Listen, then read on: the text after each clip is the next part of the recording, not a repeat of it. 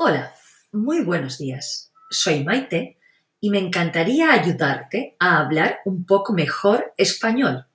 Así que haré cada día un pequeño podcast. Empecemos. Hoy es miércoles y vamos a hablar de los meses del año. El tercero es marzo.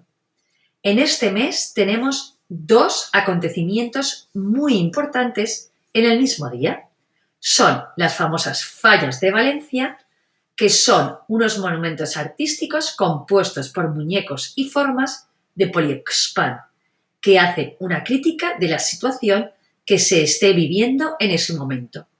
Van desde el día 15 al 19 de marzo, día en que son quemadas y justamente coincide con la celebración del Día del Padre. Que tengas un maravilloso día y hasta pronto.